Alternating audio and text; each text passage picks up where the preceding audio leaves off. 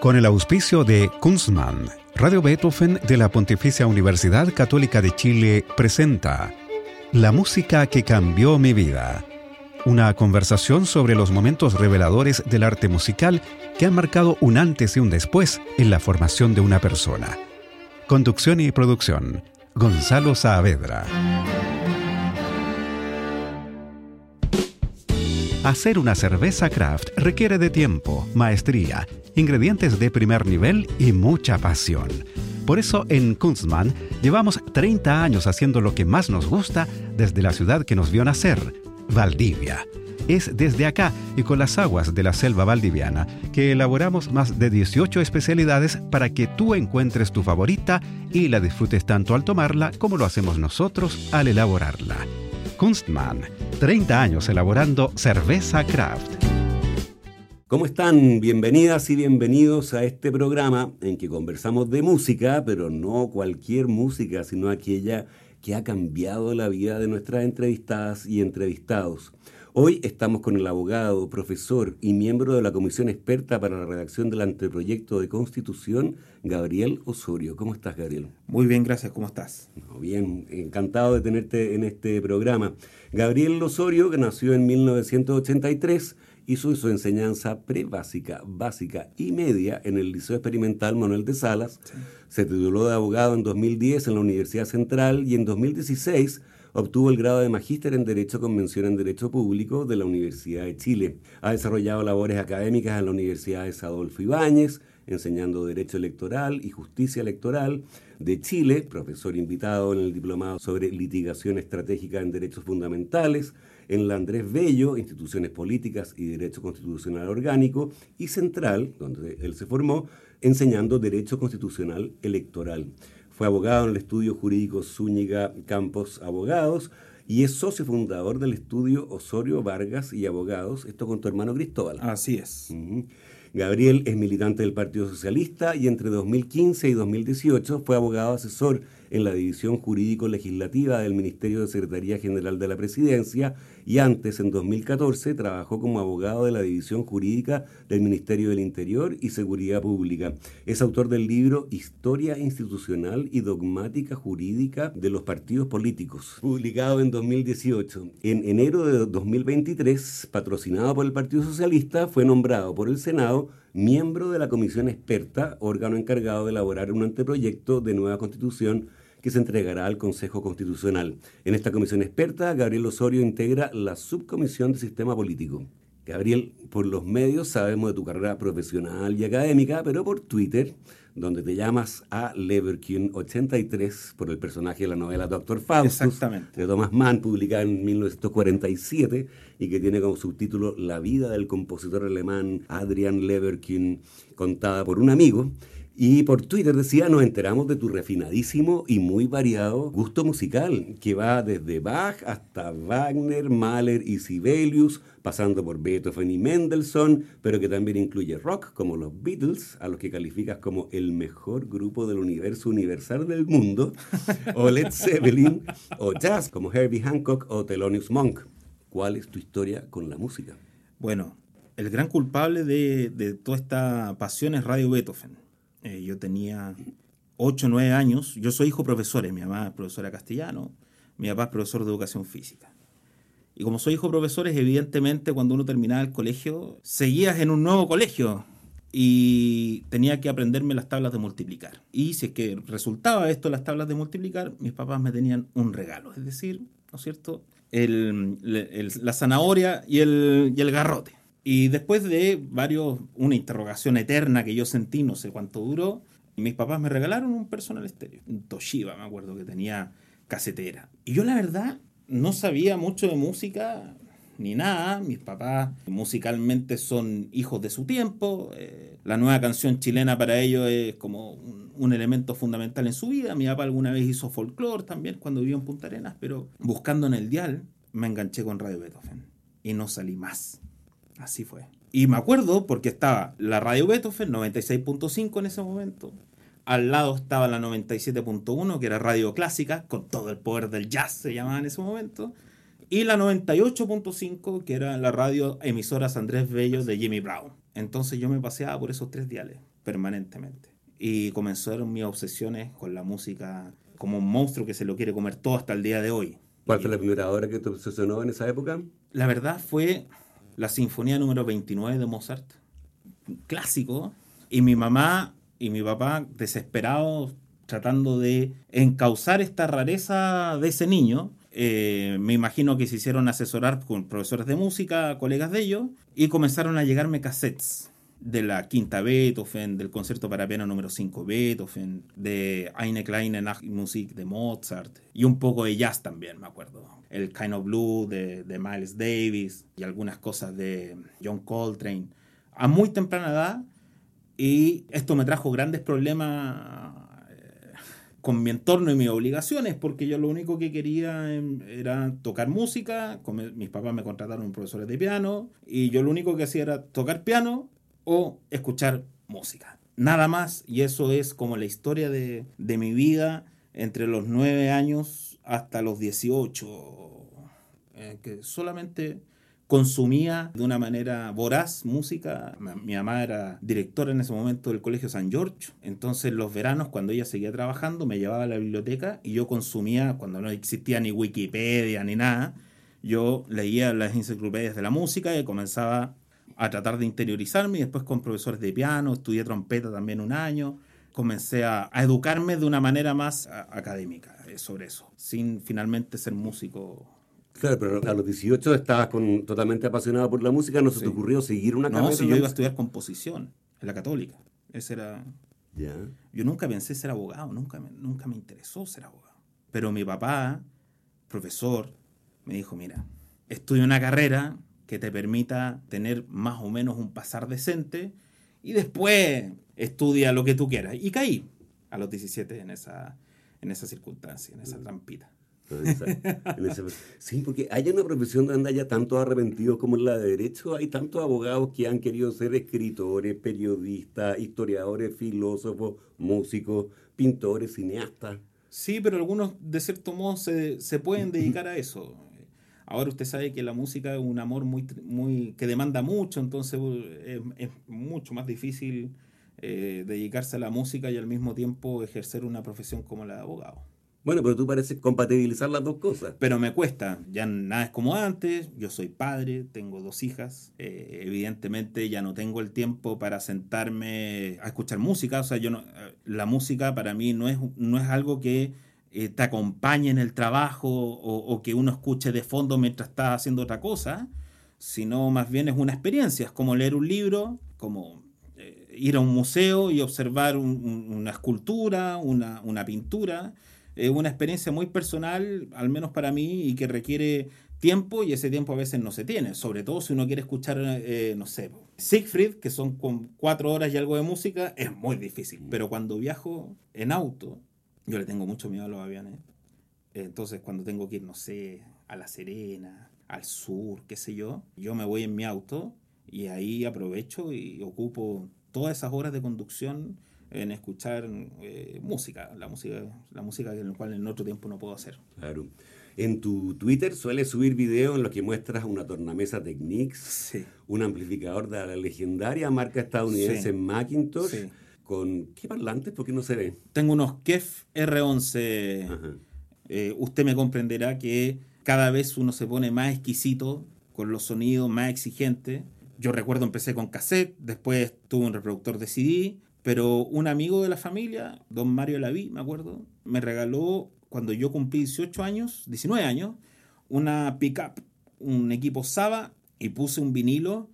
Y si bien estaba malo el vinilo, efectivamente el registro sonoro, al menos yo lo sentía completamente diferente. Y me obsesioné con, primero, trasladar toda mi colección, que tenía cientos de CDs a, vinilo, y así comenzar a, a, tener otra experiencia de, de escucha musical.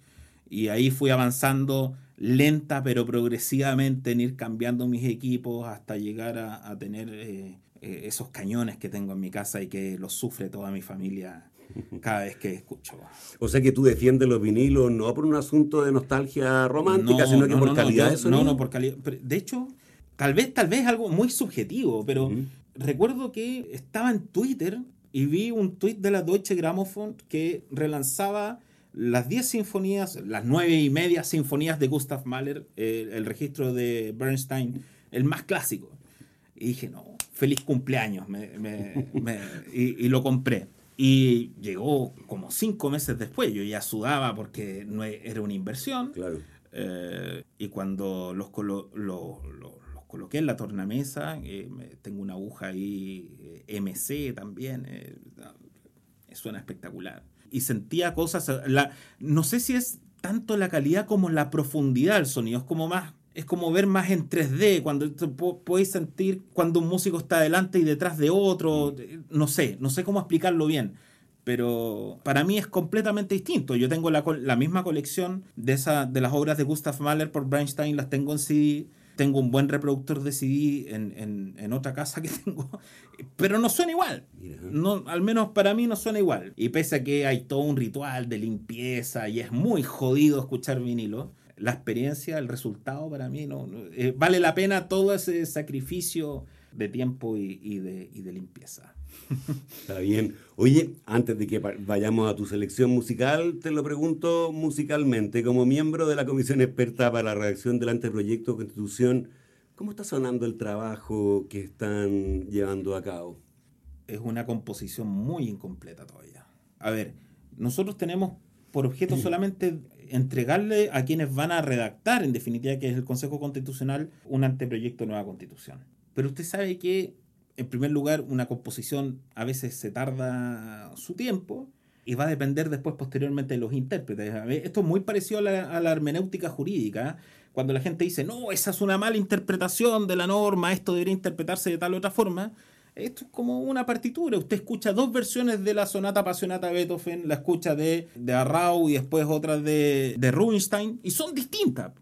Y es perfectamente posible frente a una, a una misma partitura escuchar dos versiones diferentes de esa, de esa misma obra. Lo mismo pasa con el derecho. Entonces, eh, a veces hay una discusión de dónde hay que poner más énfasis, pero yo lo único que, quiero evitar con todo esto es la maldición del anillo, porque muchas veces usted sabe que, hablando en términos wagnerianos, ¿no es cierto?, el anillo que reúne todo el poder destruye a quien lo tiene. Entonces creo que hay que evitar, de cierto modo, el Götter Demerung, el ocaso de los dioses y el final, ¿no es cierto?, con el palacio incendiándose. Pero no sé si todos lo entienden así. Espero. ¿Estás esperanzado de todas maneras?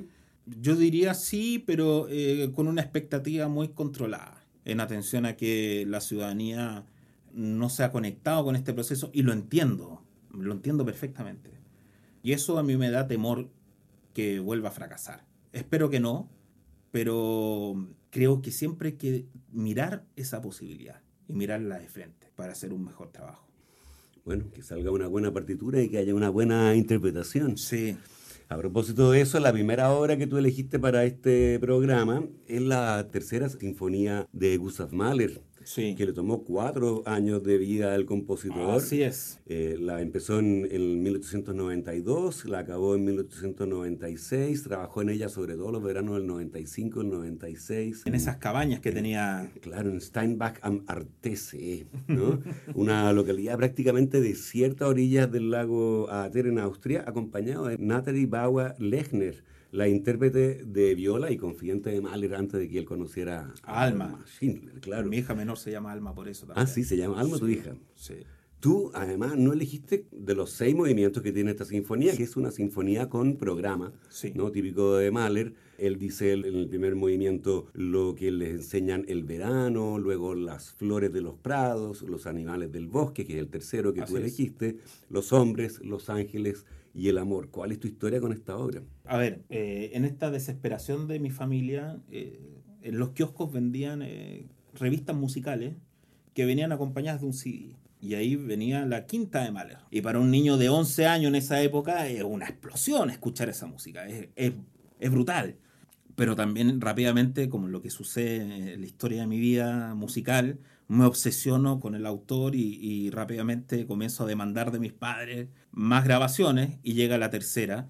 La tercera que es una sinfonía, como usted dice, la más extensa del, del repertorio maleriano, muy incomprendida en su primer momento hasta 1902, creo por ahí, pero elegí ese movimiento en primer lugar porque no es algo que normalmente se le prestara atención, pero me parece a mí como pasear por los bosques y observar de a poco cómo van apareciendo los animales, no sé, en el sur. Y más bien se transforma todo en una danza de la vida, ¿no? De, de, lo salvaje y al mismo tiempo lo delicado. Ahí hay unos solos de corno también que son bastante interesantes. Bueno, Mahler entero es, una, es un planeta, es un mundo muy difícil de ilusión, mm. pero es hermoso. Y por eso lo elegí. Muy bien. Escuchemos entonces los primeros minutos del tercer movimiento de la tercera sinfonía de Gustav Mahler, que está marcado como cómodo, scherzando, ohne Hast, es decir, sin prisas. Así es. La versión que tú elegiste es justamente la Leonard Bernstein con la Orquesta Filarmónica de Viena en una grabación en vivo en el Musikverein de Viena en 1972.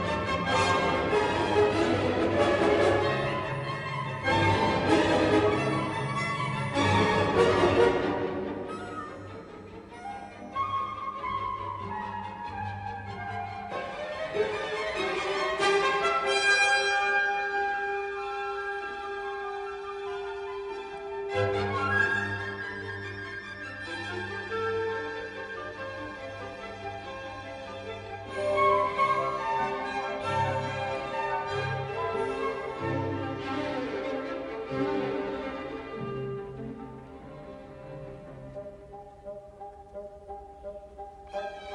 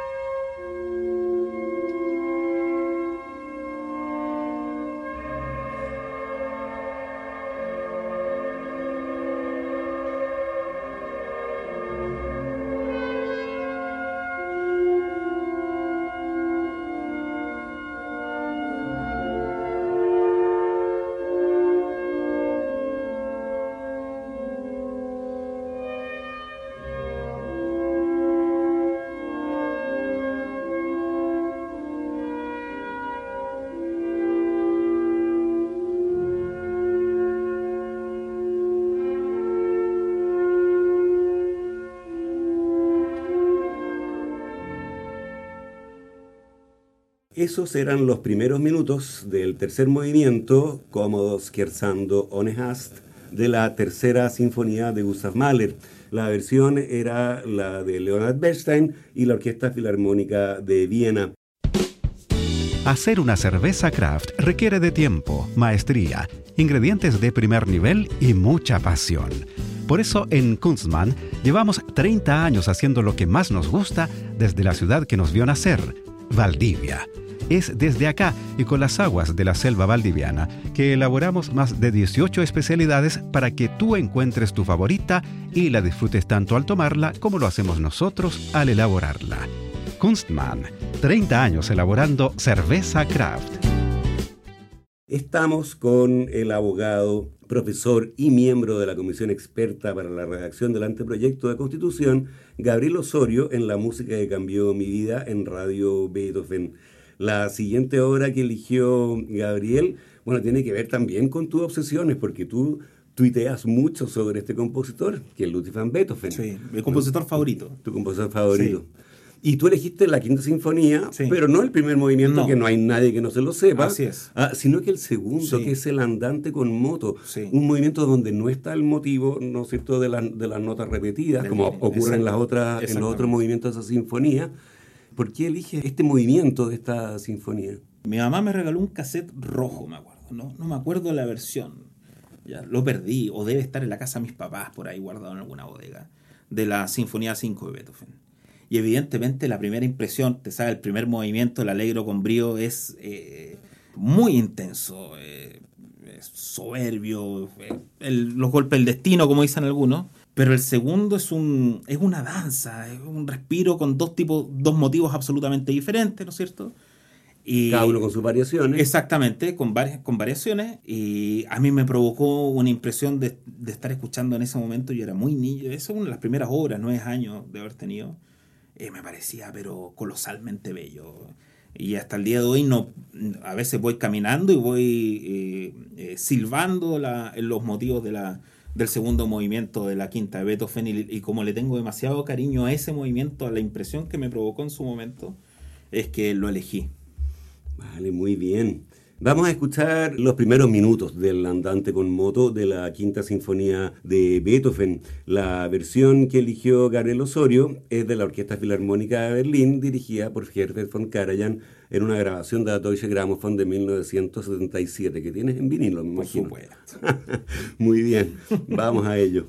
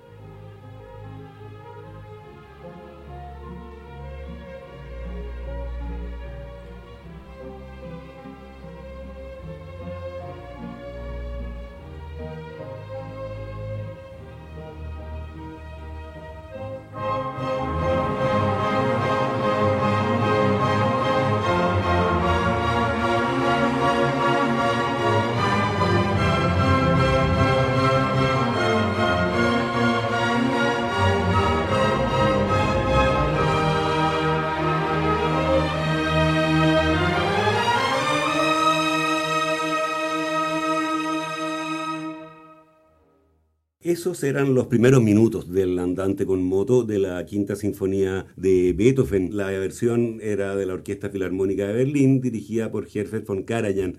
Fíjate que preparando este programa me da cuenta que esta sinfonía fue compuesta entre 1804 y 1808, que es el periodo en que Beethoven escribe el Fidelio, la primera versión del Fidelio, su única ópera, la sonata apasionata, los cuartetos Razumovsky de la 59 el concierto para violín, el concierto para piano número 4. Que es eh, de una belleza única, eclipsado por el 5, pero es espectacular. Totalmente, la misa en do mayor y las sinfonías cuarta y sexta. Esta última que se estrenó en un concierto maratónico en Viena en 1808, dirigida por el propio Beethoven. Y que dieron vuelta al número. Así es, y que estaba vuelta, daba vuelta al número. Así es. Muy impresionante. La siguiente obra que tú elegiste en tu lista de música ha cambiado la vida es distinta, no está muy alejado en el tiempo. Es un lead que se llama Gute Nacht, Buenas noches, que es el primero de los 24 líderes que conforman el ciclo Winterreise o Viaje de invierno de Franz Schubert con poemas de Wilhelm Müller. Fue compuesto en 1828, también un año, una época prodigiosa, es el último año de vida de Schubert. Quien había cargado el féretro de Ludwig el año anterior. Tal cual. Y en opinión de su más célebre intérprete, el barítono Dietrich Fischer-Dieskau, el Winterreise representa todas las obras del último año en lo que se refiere a elevación, intuición y ampliación de la técnica de composición porque tiene un lugar especial para ti. Ahí ya más... Eh, el lead eh, para mí es, algo irreemplazable, pero que descubrí más tarde, ya cerca de los 18 años, con Gustav Mahler, a propósito de los Hooked Lieder, los... Eh, ¿Cómo se llama? Las, Naven Wunderhorn, entre otros. Claro, ese ya no lo escucho ya. Ah, no. No, me da miedo. Ah, claro, tienes niños. Sí, no, ya no. Pero lo elegí porque en primer lugar representa un viaje, y es un viaje hacia la muerte, eh, y que tiene que ver también con el amor, con la despedida, Gute Nacht, y principalmente ahí hay una... es el inicio de más bien enfrentarse a uno mismo a través de esa obra. Cuando uno escucha Gute Nacht, primero empieza fundamentalmente con las eh, promesas de amor, incluso iba a haber una boda, pero finalmente eh, va viajando, no le teme a, los perros, no, eh, el, protagonista va eh, adentrándose en el bosque, pero siempre con un sentimiento de reconfortante cuando la recuerda a ella, pero creo más bien que es una como una especie de, de inicio de un viaje introspectivo, más que hablar de, del amor hacia una mujer, eh, sino que más bien es, la separación, de, puede ser la separación también de una idea, para llegar finalmente a la idea de, la muerte, de la extinción. Winterreise a mí me, impacta mucho y, lo encuentro sublime, delicado, íntimo, y Dietrich Fischer Dieskau, bueno, lo mejor para mí en, eso. Claro que sí. Impresiona que Schubert tenía 31, sabía que tenía sífilis y que se iba a morir. Así es y elige estos poemas de Müller, ¿no es cierto?, para musicalizarlos. En la primera estrofa dice, como un extraño llegué y como un extraño me marcho. Mayo me agasajó con ramos de flores. La doncella habló de amor, su madre incluso de matrimonio. Ahora el mundo rebosa tristeza, mi camino está cubierto de nieve. Así es. Escuchemos Gute Nacht, buenas noches, del ciclo de líder Winterreise o Viaje de Invierno de Franz Schubert. La versión que eligió Gabriel Osorio es la del barítono alemán Dietrich Fischer-Dieskau y el pianista argentino nacionalizado español, israelí, eso pasó después, y palestino, y palestino. Daniel Barenboim en una grabación de 1980.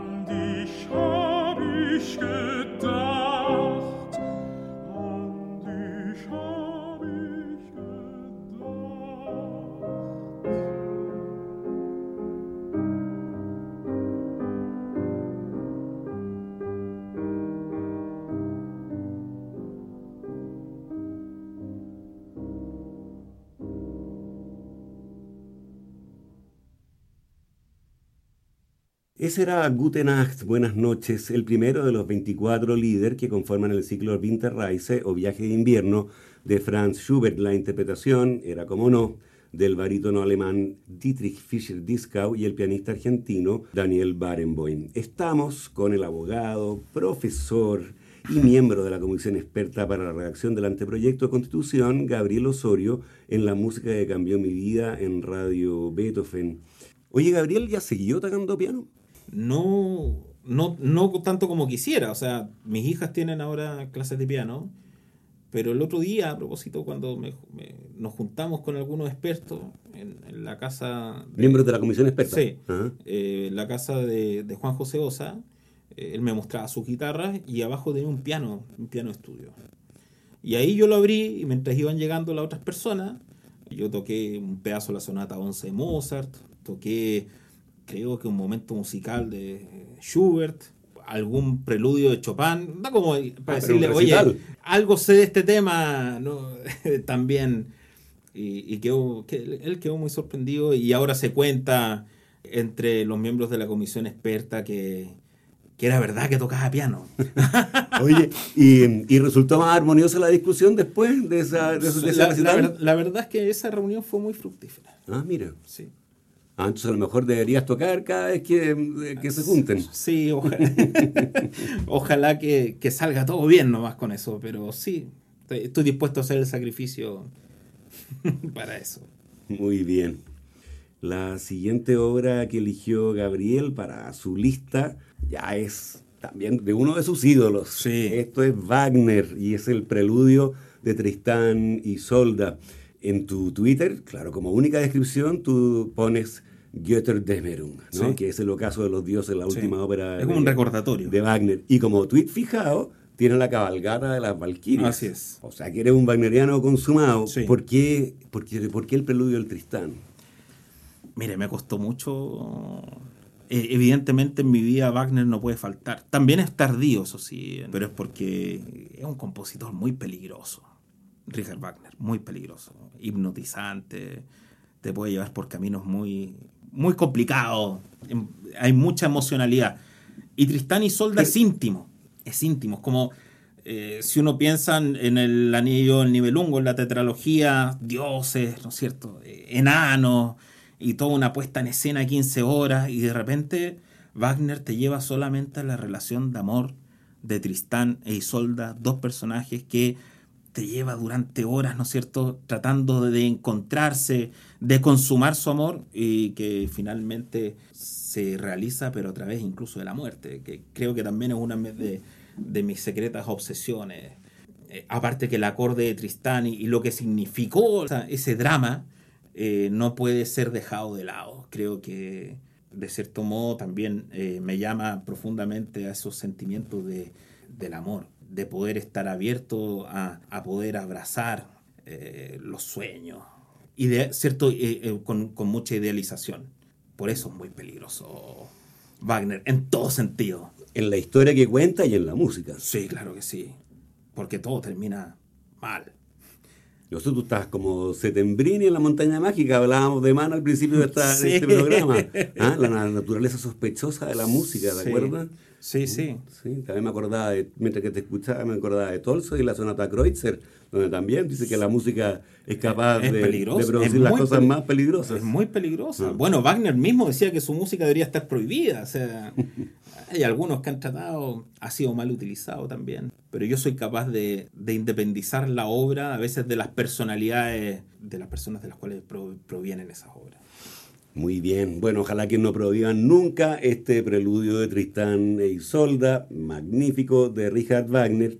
Y la interpretación que eligió Gabriel para este programa es la de la Filarmónica de Viena, dirigida por Georg Solti.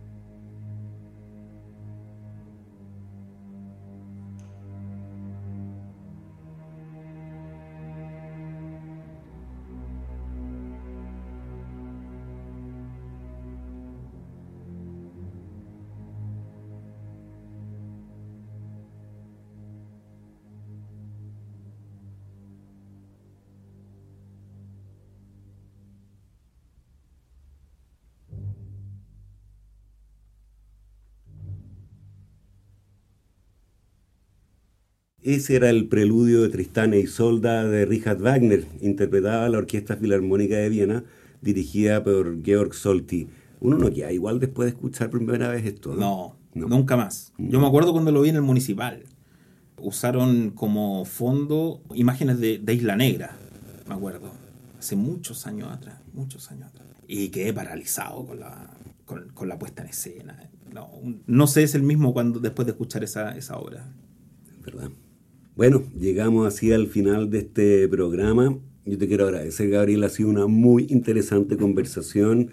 Muchas gracias por compartir estos minutos con nosotros, dando cuenta de al final de una experiencia que es bien íntima como es escuchar música. Sí, claro. Mm. Muchas gracias a ti. Y a ustedes los dejamos convidados para una nueva versión de este programa el próximo lunes a las 20 horas.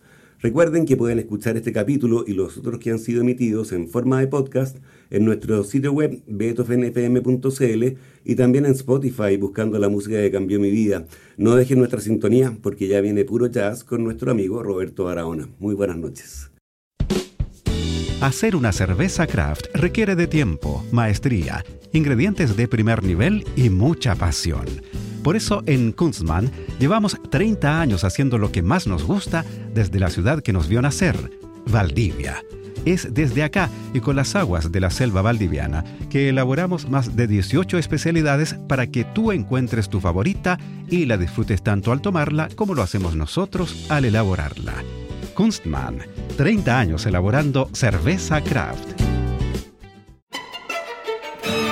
Con el auspicio de Kunstmann, Radio Beethoven de la Pontificia Universidad Católica de Chile presentó La música que cambió mi vida.